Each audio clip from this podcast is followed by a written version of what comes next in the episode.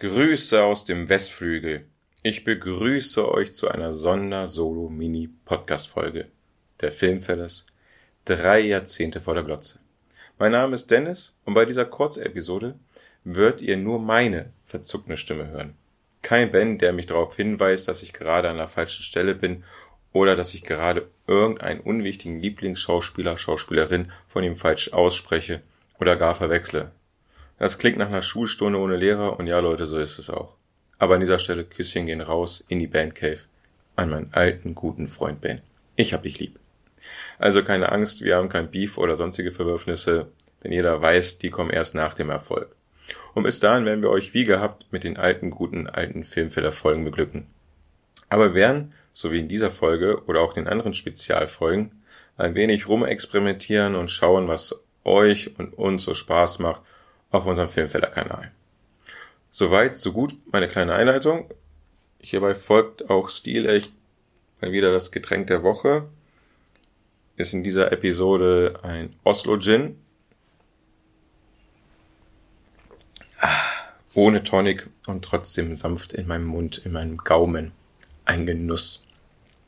Achso, und an dieser Stelle wollte ich nur anmerken, ich weiß ja nicht, wann ihr diese Episode hört, um welche Uhrzeit, morgens, vormittags, mittags, nachmittags, ob ihr da gerade Auto fahrt, Sport macht oder sonstigen strebsamen Quark. Ähm, wir nehmen diese Episoden immer abends auf und daher ist das Getränk der Woche immer alkoholisch. Also keine Sorgen machen.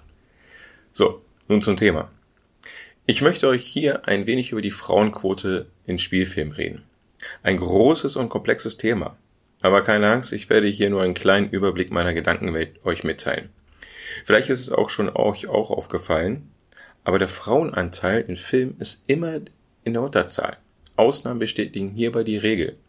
Aber woran liegt das? Verschiedene Statistiken sprechen hierbei roundabout 35% an Frauenanteil bei den Filmen von den 80ern bis zur heutigen Zeit. Und weil man auch hier anmerken kann, positiv anmerken kann, in dem Zeitraum 2014 bis 2019, also innerhalb dieser fünf Jahre, lag dieser Wert bei 44 Prozent. Aber lassen wir hier mal Statistik Statistiken sein. Ich empfinde es so, dass was ich am meisten gesehen habe, männliche Schauspieler auf meiner Flimmerkiste und Kinoleinwand waren. Nehmen wir hier mal alle Mafia-Filme raus, weil hey, in der Mammutzahl, die ganzen Dudes der Mafia waren halt Dudes, das waren halt Kerle. Aber es bleiben mir noch folgende Genres übrig. Komödie, Action, Drama, Thriller, Krimi, Horror, Science Fiction, Biopic, History und Fantasy und ach, ich glaube, ich habe alle Hauptthemen hier genannt. Bei jedem Genre sind wir Männer klar in der Überzahl. Es geht auch noch weiter. Exzentrische Figuren, Zitate, gar Dialoge, die wir im Schlaf nachsprechen können, Grüße an meinen Filmfeller, stammen von männlichen Darstellern. Liegt es daran, dass die meisten Frauenrollen zu passiv geschrieben werden? Und wenn es etwas mehr sein kann, dann soll es nackte Haut sein? Bei uns Kerlen ist das anders. Wir sind die exzentrischen Motherfucker. Wir haben das Money, immer den passenden Spruch auf den Lippen und wehe jemand entführt unsere Tochter. Und da sitzt man im Kinostuhl, trinkt sein teures, leckeres Bierchen und denkt sich, hell yeah, geiler Typ. Vielleicht mache ich's genauso. Ab Montag, nächsten Monat. Und wir sind noch mal ehrlich, wer erinnert sich nicht gern an den letzten DiCaprio, Matthew McConaughey, Jack Gyllenhaal, Brad Pitt, Will Smith, Mark Ruffalo, Woody Harrison und wie sie alle heißen, Filme, beziehungsweise freut sich auf den nächsten. Klar, es gibt auch viele berühmte Schauspielerinnen. Aber die Blockbuster? Die Filme, bei denen man sich schon beim Trailer gucken die nächste nervige Kino-WhatsApp-Gruppe gründet und somit sich als Ticketbeschaffer deformiert? Ja, das sind doch die Filme, bei denen der Held, oh, halt stopp, die 90er sind vorbei, Leute, der Anti-Aid, den ganzen Scheiß regelt. Bei Frauenrollen läuft das alles ein wenig etwas ruhiger ab, ein wenig realistischer. Aber warum ist das so? Ja, eine große Frage. Ist es etwas Psychologisches? Oder Gesellschaftliches? Zum Thema Frauen- und Männerklischees hat, glaube ich, jeder schon von uns mehrere Diskussionen gehabt, die mal mal mehr und mal weniger auf einen gemeinsamen Nenner kamen. Und so kann ich auch leider an dieser Stelle keine befriedigende Antwort für mich oder für euch finden. Aber ich finde es wichtig, darüber mal nachzudenken. Über seine eigene Einstellung und über die Gesamtsituation.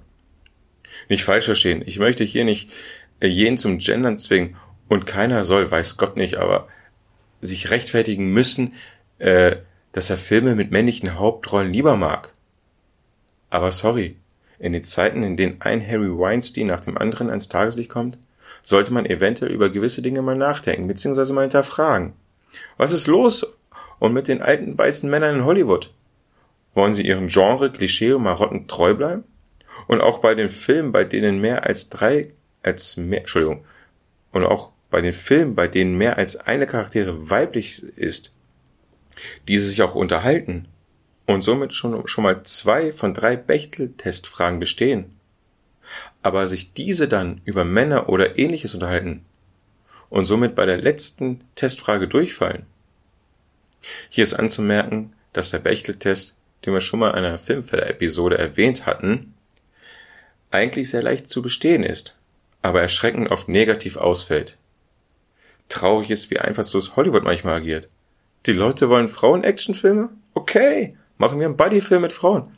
Wo ist eigentlich Melissa McCarthy? Wir brauchen eine, eine lustige, dicke Frau. Oder nein, noch besser, Leute. Wir machen so einen mega schlechten Ghostbuster-Film mit Frauenpower. Und hey, schon wieder mit Melissa McCarthy. Dass selbst die Jungs und Mädels bei Twitter nicht mehr wissen, was sie dazu twittern sollen. Aus gutem Grund den Film schlecht machen? Aber fuck, damit stimmen wir ja gegen unseren Frauenanteil. Well played, Hollywood. Man kann ja drüber lachen, wenn es nicht so traurig wäre. Und na ja, es war ein mega Kackfilm. Einfallslos und ohne Esprit kam auch beispielsweise Ocean 8 hinterher. Und ich sitze hier und frage mich, warum so ein Scheiß? Klar, reine männliche Fortsetzungen unserer Lieblingsfilme, die rauskamen, waren auch Schrott. Ein Alien-Kristallschädel? Fickt euch, Leute. Ich bedauere einfach diese Einfallslosigkeit. Dabei kann, dabei kann es auch anders gehen. Schon vor über 40 Jahren, fuck werde ich alt, darauf brauche ich noch ein kleines Schlückchen Gin. Ah, alle scheiße. Kam eine Filmcharaktere auf der Kinoleinwand, die bis heute begeistert. Ripley, gespielt von Sigourney Weaver. In Film Alien hat sie allen gezeigt, dass auch eine dritte Offizierin dem wohl tödlichsten Wesen im Universum ordentlich in den Arsch treten kann. Und das noch in drei Fortsetzungen. Und ja, ich finde alle vier Teile super. Klar, Teil 3 und Teil 4 kommen nicht an Teil 1 und Teil 2 dran, aber es sind trotzdem alles super Filme. Aber da reden wir in der Science-Fiction-Folge weiter. Und noch ein Beispiel aus der heutigen Zeit.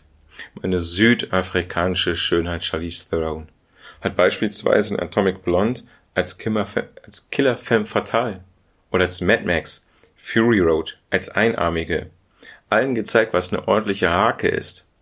Also fuck. Man sieht also auch in Actionfilmen kann alles super klappen.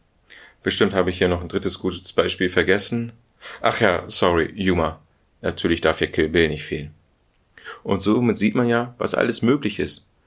Und das auf andere Genre zu beziehen, muss ja im Bereich des Möglichen liegen. Ich liebe meine Männerfilme, aber ich möchte auch in Zukunft mehr Sigourney Reavers, Francis McDormands, Charlize Therones, Yuma Thurmans sehen und begeistert sein. Ich hoffe, ich konnte meine Gedanken verständlich zum Ausdruck bringen, dass ihr Spaß an dieser Episode hattet und mir vielleicht sogar an der einen oder anderen Stelle mir zugestimmt habt. Anregung, Kritik, Kritik, Geldspenden, all diese Anliegen könnt ihr gerne auf unsere Instagram-Seite zukommen lassen. Wir haben eine Instagram-Seite, ja. Aber äh, kein Schweinekram als Kommentar schreiben das bringt leider nichts. Ben löscht die immer und sagt, es waren Bots. Ja, naja, äh, doch nicht so alles rosig bei uns. Also vielleicht kommen in Zukunft noch mehr Solo-Folgen. Also dann, meine liebe Zuhörer, Zuhörerin, vielen lieben Dank fürs Zuhören. Bis zum nächsten Mal. Empfehlt uns weiter und liked jeden Scheiß auf unserer Insta-Seite. Küsschen geht raus. Küsschen, extra Küsschen bei dieser Episode an die See und in die Messestadt Leipzig. Euer Filmfeller Dennis.